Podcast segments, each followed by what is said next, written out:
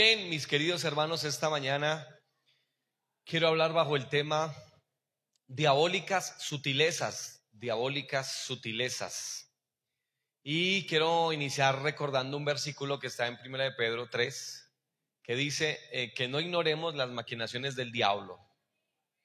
No dice que le temamos, como lo hemos dicho ya desde este púlpito, no dice que les demos una importancia que no tienen, pero sí dice que no las ignoremos.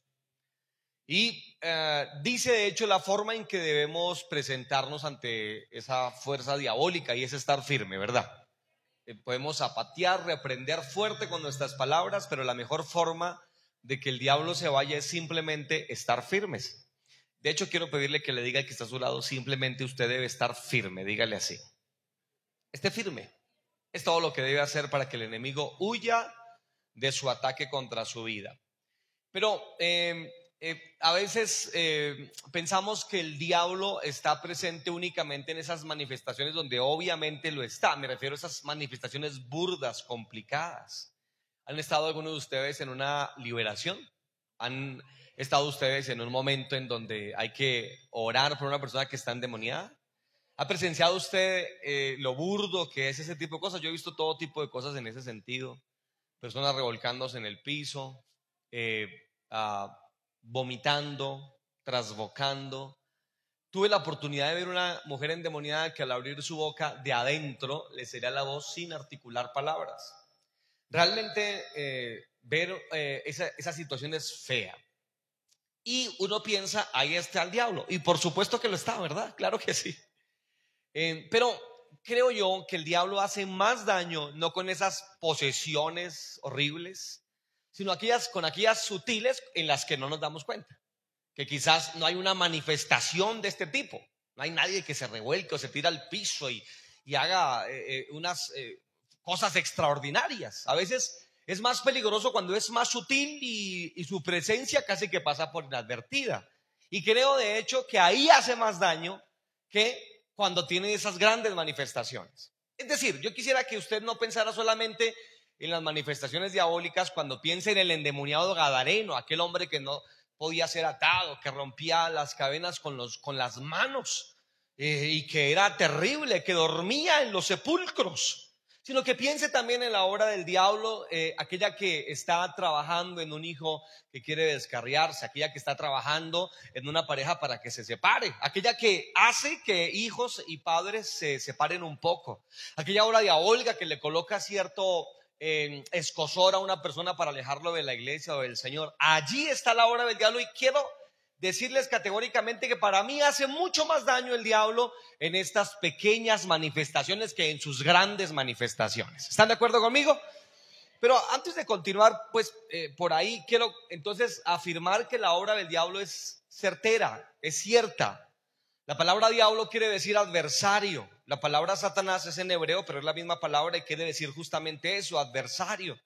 Y en la Biblia tenemos muchos nombres para, eh, para ese adversario. Es llamado serpiente antigua, padre de mentira, asesino desde siempre, tentador, Belial, el Dios de este siglo, el Cebú, etcétera, etcétera. Y todos estos nombres atañen a las características de carácter de este, de este Satanás, de este adversario, que es mentiroso, que es asesino, que es aquel que vino para matar, robar y destruir. Lo bueno es que Cristo vino para que tengamos vida y la tengamos en abundancia. Su operación en la Biblia es muy cierta. El diablo vino para neutralizar el efecto del Evangelio. La Biblia dice que el Dios de este siglo cegó el entendimiento de los incrédulos para que no le resplandezca la luz del Evangelio. De manera que cuando una persona no entiende el Evangelio, está ahí el diablo operando en su vida. El diablo está para arrebatar la buena semilla que es sembrada en el corazón de las personas. El diablo está para cegar la mente de los incrédulos, como ya los cité. El diablo está para suscitar herejías dentro de la iglesia. El diablo está para tentar a los santos. El diablo está como león rugiente tratando de devorar. El diablo está tratando de impedir la oración. Mejor dicho, el diablo vino para destruir, dañar, matar, estorbar, llenar el corazón, maldecir, arruinar, robar, maquinar, dispersar, engañar, dividir, mentir, etcétera. Todo lo malo que usted se pueda imaginar, eso vino a ser el diablo. Y es muy sutil. Y lamentablemente es muy bueno para hacer su obra, tanto así que Juan el apóstol dice, y sabemos que somos de Dios. ¿Cuántos saben que somos de Dios? Dice, sabemos que somos de Dios, pero el mundo entero está bajo el maligno. Entonces, mire que no es cualquier, cualquier aragán. Este Satanás hace muy bien su trabajo. Para resumir, yo siempre he pensado que el diablo hace básicamente tres cosas. Lo primero que hace el diablo es poseer al inconverso pagano. El diablo puede poseer a una persona, es decir, meterse dentro de ella y cambia sus rasgos de carácter, su temperamento. Hay personas que simplemente dejaron de ser las que eran porque un espíritu inmundo las ha poseído. Ya acabé de citar el ejemplo del endemoniado Gadareno. ¿Creen ustedes que ah, ah, él tuvo una vida antes de estar viviendo entre las encrucijadas de aquel cementerio? Por supuesto que sí. Quizás tuvo una esposa, algo tuvo, pero de alguna forma en algún momento le dio cabida a un bicho, este se le ha metido y ha traído con él seis mil demonios más que han poseído a este hombre al punto de enloquecerlo. Luego hay gente que no necesita un psiquiátrico, hay gente que necesita una liberación. Y no hay gente que no necesita pastillas, hay gente que necesita el poder de la palabra de Dios para ser libre y para que sus cadenas se rompan. Hace años fui a visitar a un hombre a un psiquiátrico. Eh, yo llevaba mi Biblia, por supuesto, y en la entrada eh, me la han quitado. Yo les dije, pero les advierto, usted me quita la Biblia, pero yo la tengo aquí también, gloria a Dios. Así que eso es lo que voy a hacer con este hombre. De hecho, tenía eh, eh, pues presupuestado estar largo tiempo ahí. Pero después de que entramos, hablamos del Señor, hizo la oración de fe, como a los dos días salió, porque en Dios hay poder. ¿Cuántos lo creen? ¿Ustedes no se acuerdan aquí? ¿No se acuerdan? Bueno, denle un aplauso al Señor, por favor.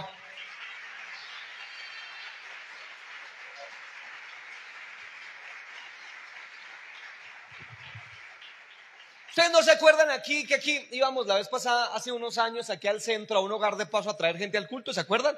Un hogar de paso que eh, tenía eh, por, por, labor eh, darle hospedaje a personas que venían especialmente del Mitú, del Baupés, hacerse tratamientos médicos aquí en Bogotá y mientras los hacían, no sé si todavía eso se hace por la CPS, pero ah, eh, mientras lo hacían, ellos los tenían ahí, les daban alimentación y les daban hospedaje y duraban ahí un mes, dos meses, tres meses, en tanto que estaba el, el, el, tratamiento. Y nosotros íbamos antes del culto y llenábamos tres o cuatro carros, no sé si ustedes se acuerdan de eso, los más antiguos, los traíamos al culto y luego los llevábamos otra vez por allá. Y en, y en esas y pues habían gente que tenían problemas psiquiátricos, o sea, no médicos de, su cuerpo físico, sino de su mente, psiquiátricos. Y especialmente recuerdo una mujer que tenía un problema fuerte. Llevaba años, 18 años, 18 años específicamente con una especie de, de locura, de un asunto complicadísimo. Y era, tú hablabas con ella y obviamente no estaba bien, no estaba normal. Y, y entonces la convencimos para que viniera. No sabemos si nos dijo que sí o que no. Pero el caso es que se subió a un carro y la trajimos al culto. Y yo recuerdo ese día, no sé cuántos de ustedes lo recuerdan, que en la mitad del culto ya empezó a levantarse a gritar, no, no diga eso, eso no es cierto. Empezó a gritar. Estábamos predicando y mientras predicaba ya se levantó de la silla y empezó a gritar, no, y aquí en el púlpito decíamos que Dios es poderoso. ¿Cuántos creen que Dios es poderoso? Como lo cantamos, pero allá ella se levantaba en la silla y levantaba la mano y decía, eso no es cierto. Y nosotros decíamos, sí es cierto, Dios es poderoso y Dios sigue siendo poderoso. ¿Cuántos lo creen de ustedes? Nuestro Dios tiene todo poder sobre la faz de la tierra y del universo.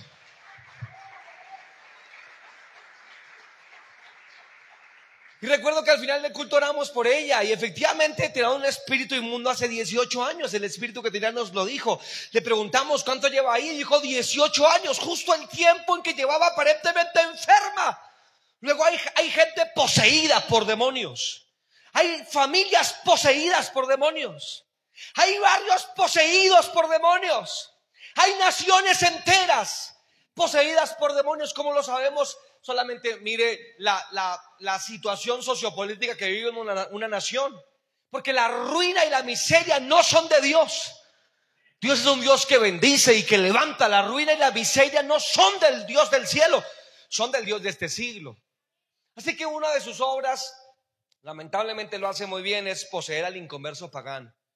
Una segunda obra, más como para que nosotros entendamos su operación, es atar al cristiano mundano.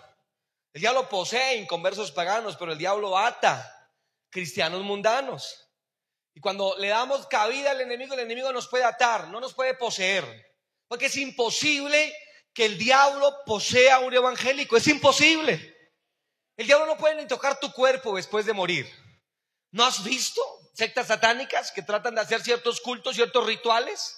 Pero no lo pueden hacer con sepulcro donde esté un buen evangélico ahí sepultado, gloria a Dios.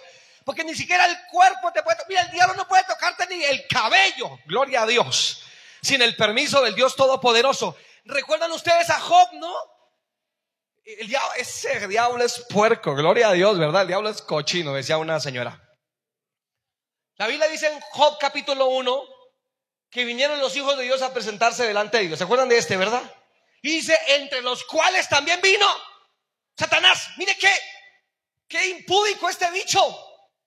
Fue hasta la misma presencia de Dios, ¿lo notan? Y el Señor lo ha visto y ha dicho, diablo, ¿qué haces por aquí? ¿Qué estás haciendo? Y el diablo le ha dicho, Señor, pues he estado por ahí andando y rodeando la tierra. Y Dios dice, ah, eso no es cierto, mentiroso. Tú estás es rondando a mi siervo Job. Y le dice Dios, ¿no has considerado que mi siervo Job no hay otro como él sobre la faz de la tierra, que es recto, temeroso de Dios y apartado del mal y que me ama profundamente? Y, entablan ahí Dios y el diablo una conversación muy interesante. El diablo le dice, ah, Señor, pero sí, acepto, no estaba por el mundo entero, estaba en la finca de Job y me le he tratado de meter, pero no he podido. Tú lo has rodeado, tú lo has cercado, tú lo has cobijado. ¿Lo notan, queridos hermanos? ¿Cuántas veces, queridos, el diablo ha rondado tu casa, le ha dado vuelta a tus hijos, a tu trabajo, a tu familia, pero no ha podido meterse porque hay un Dios todopoderoso que te está cubriendo, que te está protegiendo y que te tiene cuidado y rodeado con su mano poderosa. Si le va a aplaudir, apláudale fuerte, por favor.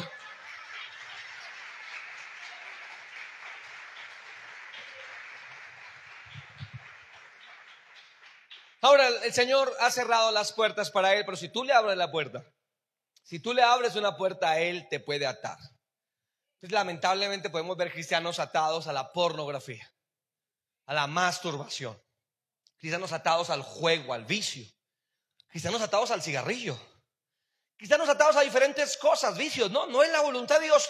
Y no digo que estén endemoniados, pero atados sí están. Entonces no puedes cantar. ¿No te ha pasado eso a ti algún día? Que no puedes cantar con libertad, entras al culto y te da sueño, pero sales y te despiertas de repente. Y escuchas al pastor Dumar y te duermes. Y a pesar de que el pastor Dumar grita como él solo, por Dios santo, tengan misericordia de ese pobre hombre. Pero sales y estás despierto. Y el culto bosteza si quieres salirte, pero afuera te sientes como pez en el agua. ¿Sabes que eso me pasaba a mí cuando empecé el Evangelio? Recuerdo mi primer culto. Tenía ganas de vomitar, de traslocar, de salir corriendo. No quería estar ahí. No escuché ninguna voz que me decía, sálgase, algo así. No, no, no, pero bastaba con mi corazón y mi propia incomodidad para querer salir corriendo de ese templo. Gracias a Dios fue más fuerte los lazos del Espíritu Santo. Y a pesar de que el diablo quería sacarme, porque yo siempre he creído que yo tenía un inquilino. Yo, yo creo que sí, queridos hermanos. Algo tenía por dentro de mí que no quería que yo me quedara en ese servicio, pero gloria a Dios, que la Biblia dice Dios, ¿verdad? Que Él nos ata con sus lazos de amor. Y eso fue lo que hizo. ¿Sabes por qué estás aquí? Porque Él te ha atado con sus brazos, con sus lazos de amor y de misericordia. ¿Qué tal si le dices eso al que está a tu lado? Tú estás aquí porque Dios te tiene atado con sus lazos de amor y de misericordia. Y dele otro aplauso a ese Dios que vive y que reina por los siglos.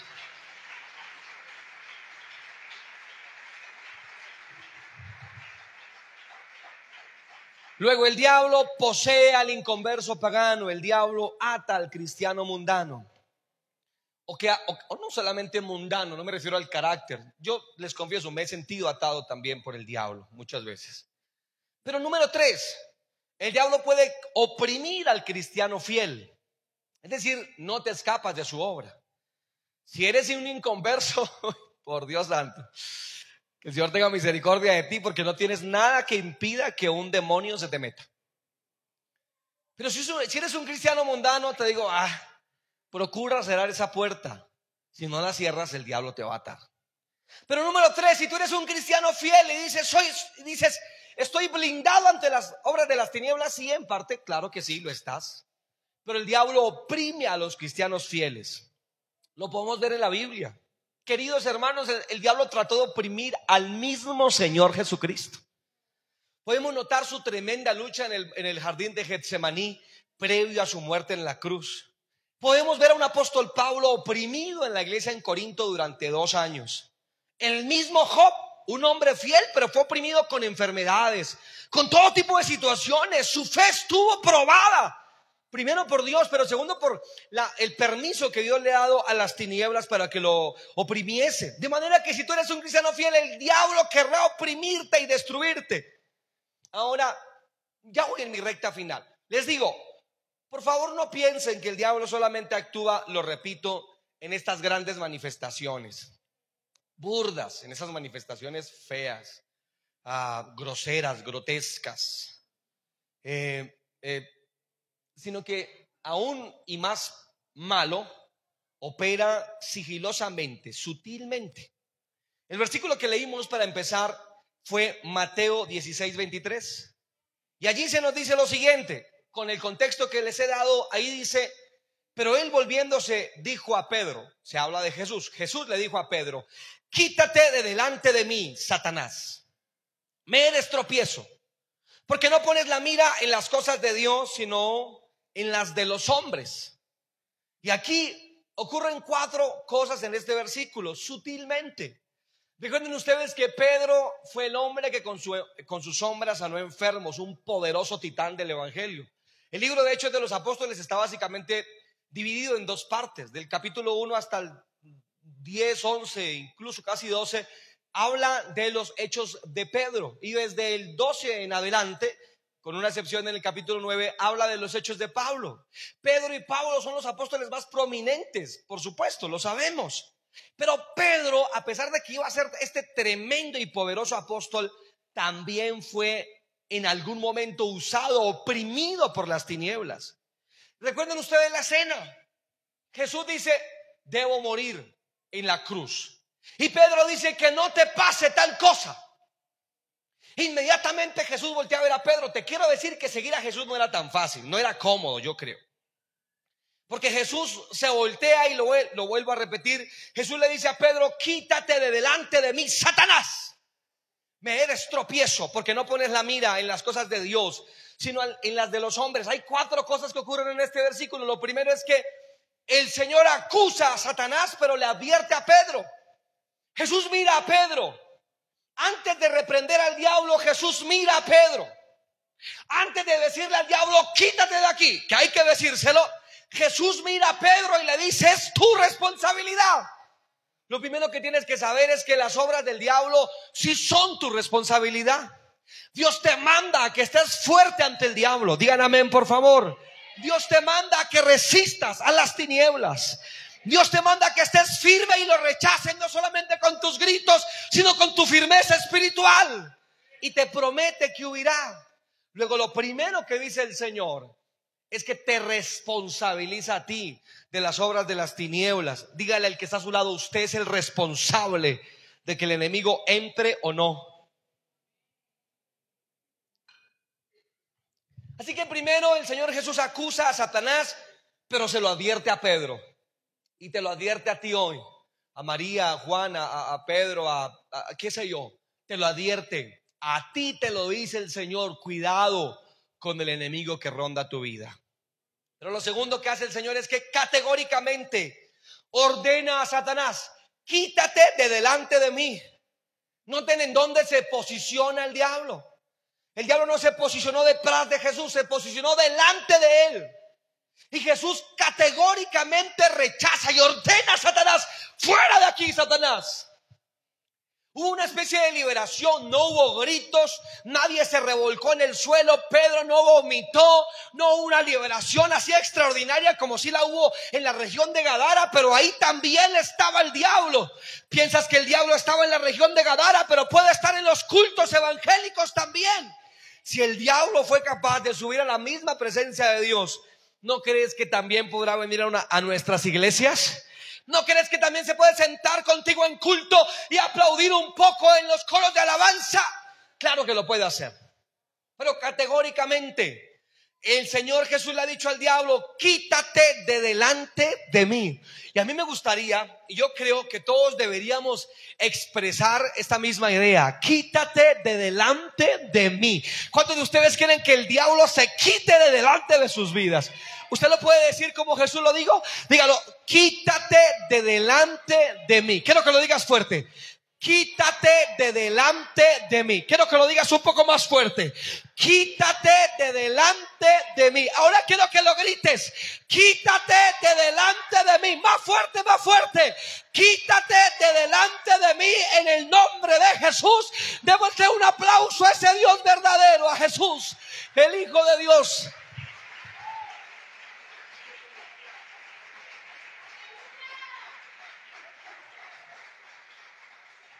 Me ha gustado la escena de la película de Cuarto de Guerra. ¿Se acuerdan de la, de la película Cuarto de Guerra? Debes verla, mírala, es, es muy linda, es tierna la película. Y me gusta, mi escena favorita es cuando ella se da cuenta, la, la protagonista de la película, que le falta oración, que debe orar y, y que va a hacer una cierta guerra espiritual también. Así que ella en algún momento empieza a orar y empieza a reprender. Me gusta la escena. Se, va por su casa reprendiendo, sacando a puntapiés al diablo. No que digas que hacer. O sea, tú puedes hacer este movimiento y saltar encima. No, no pasa nada. Pero, pero me gustó la expresión de fe de esta mujer porque eh, se sale hasta la puerta, abre la puerta de la casa y grita, ¿verdad? No sé si han visto la película. No más diablo. Bueno, lo parafraseo, no recuerdo cómo es bien, cómo lo dice, pero algo así, como lo diría yo, vaya ese diablo cochino de por acá, no lo quiero volver a, ver en mi casa, se larga. Deberíamos hacer el mismo ejercicio. En lugar de gritárselo a tu marido, lárgate. Quien se debe largar no es tu marido, por Dios santo. Ni tus hijos tampoco. Nuestra, nuestra, Biblia dice que nuestra lucha no es contra carne ni sangre, sino contra principados, potestades y gobernadores de las tinieblas de este siglo. Deberías tratar de pelear un poco menos con eh, eh, tus hijos y tu esposo, que no son mm, tu mayor problema, y reprendas al enemigo. Es más, yo te quiero pedir que por un momento cierres tus ojos ahí donde estás y entiendas que el enemigo quiere tomar lugar en tu casa con tus hijos, con tu familia, que más allá de la economía adversa o de las complicaciones y las tensiones normales de todo matrimonio, de todo hogar, hay una fuerza diabólica que está tratando de destruir tu casa, tu familia. Hay una fuerza satánica que está tratando de destruir todo lo que tú tienes, tu vida espiritual, tu fe. Algo le molesta demasiado a las tinieblas, es tu fe, lo que estás creyendo esta mañana, la convicción que tienes de fe.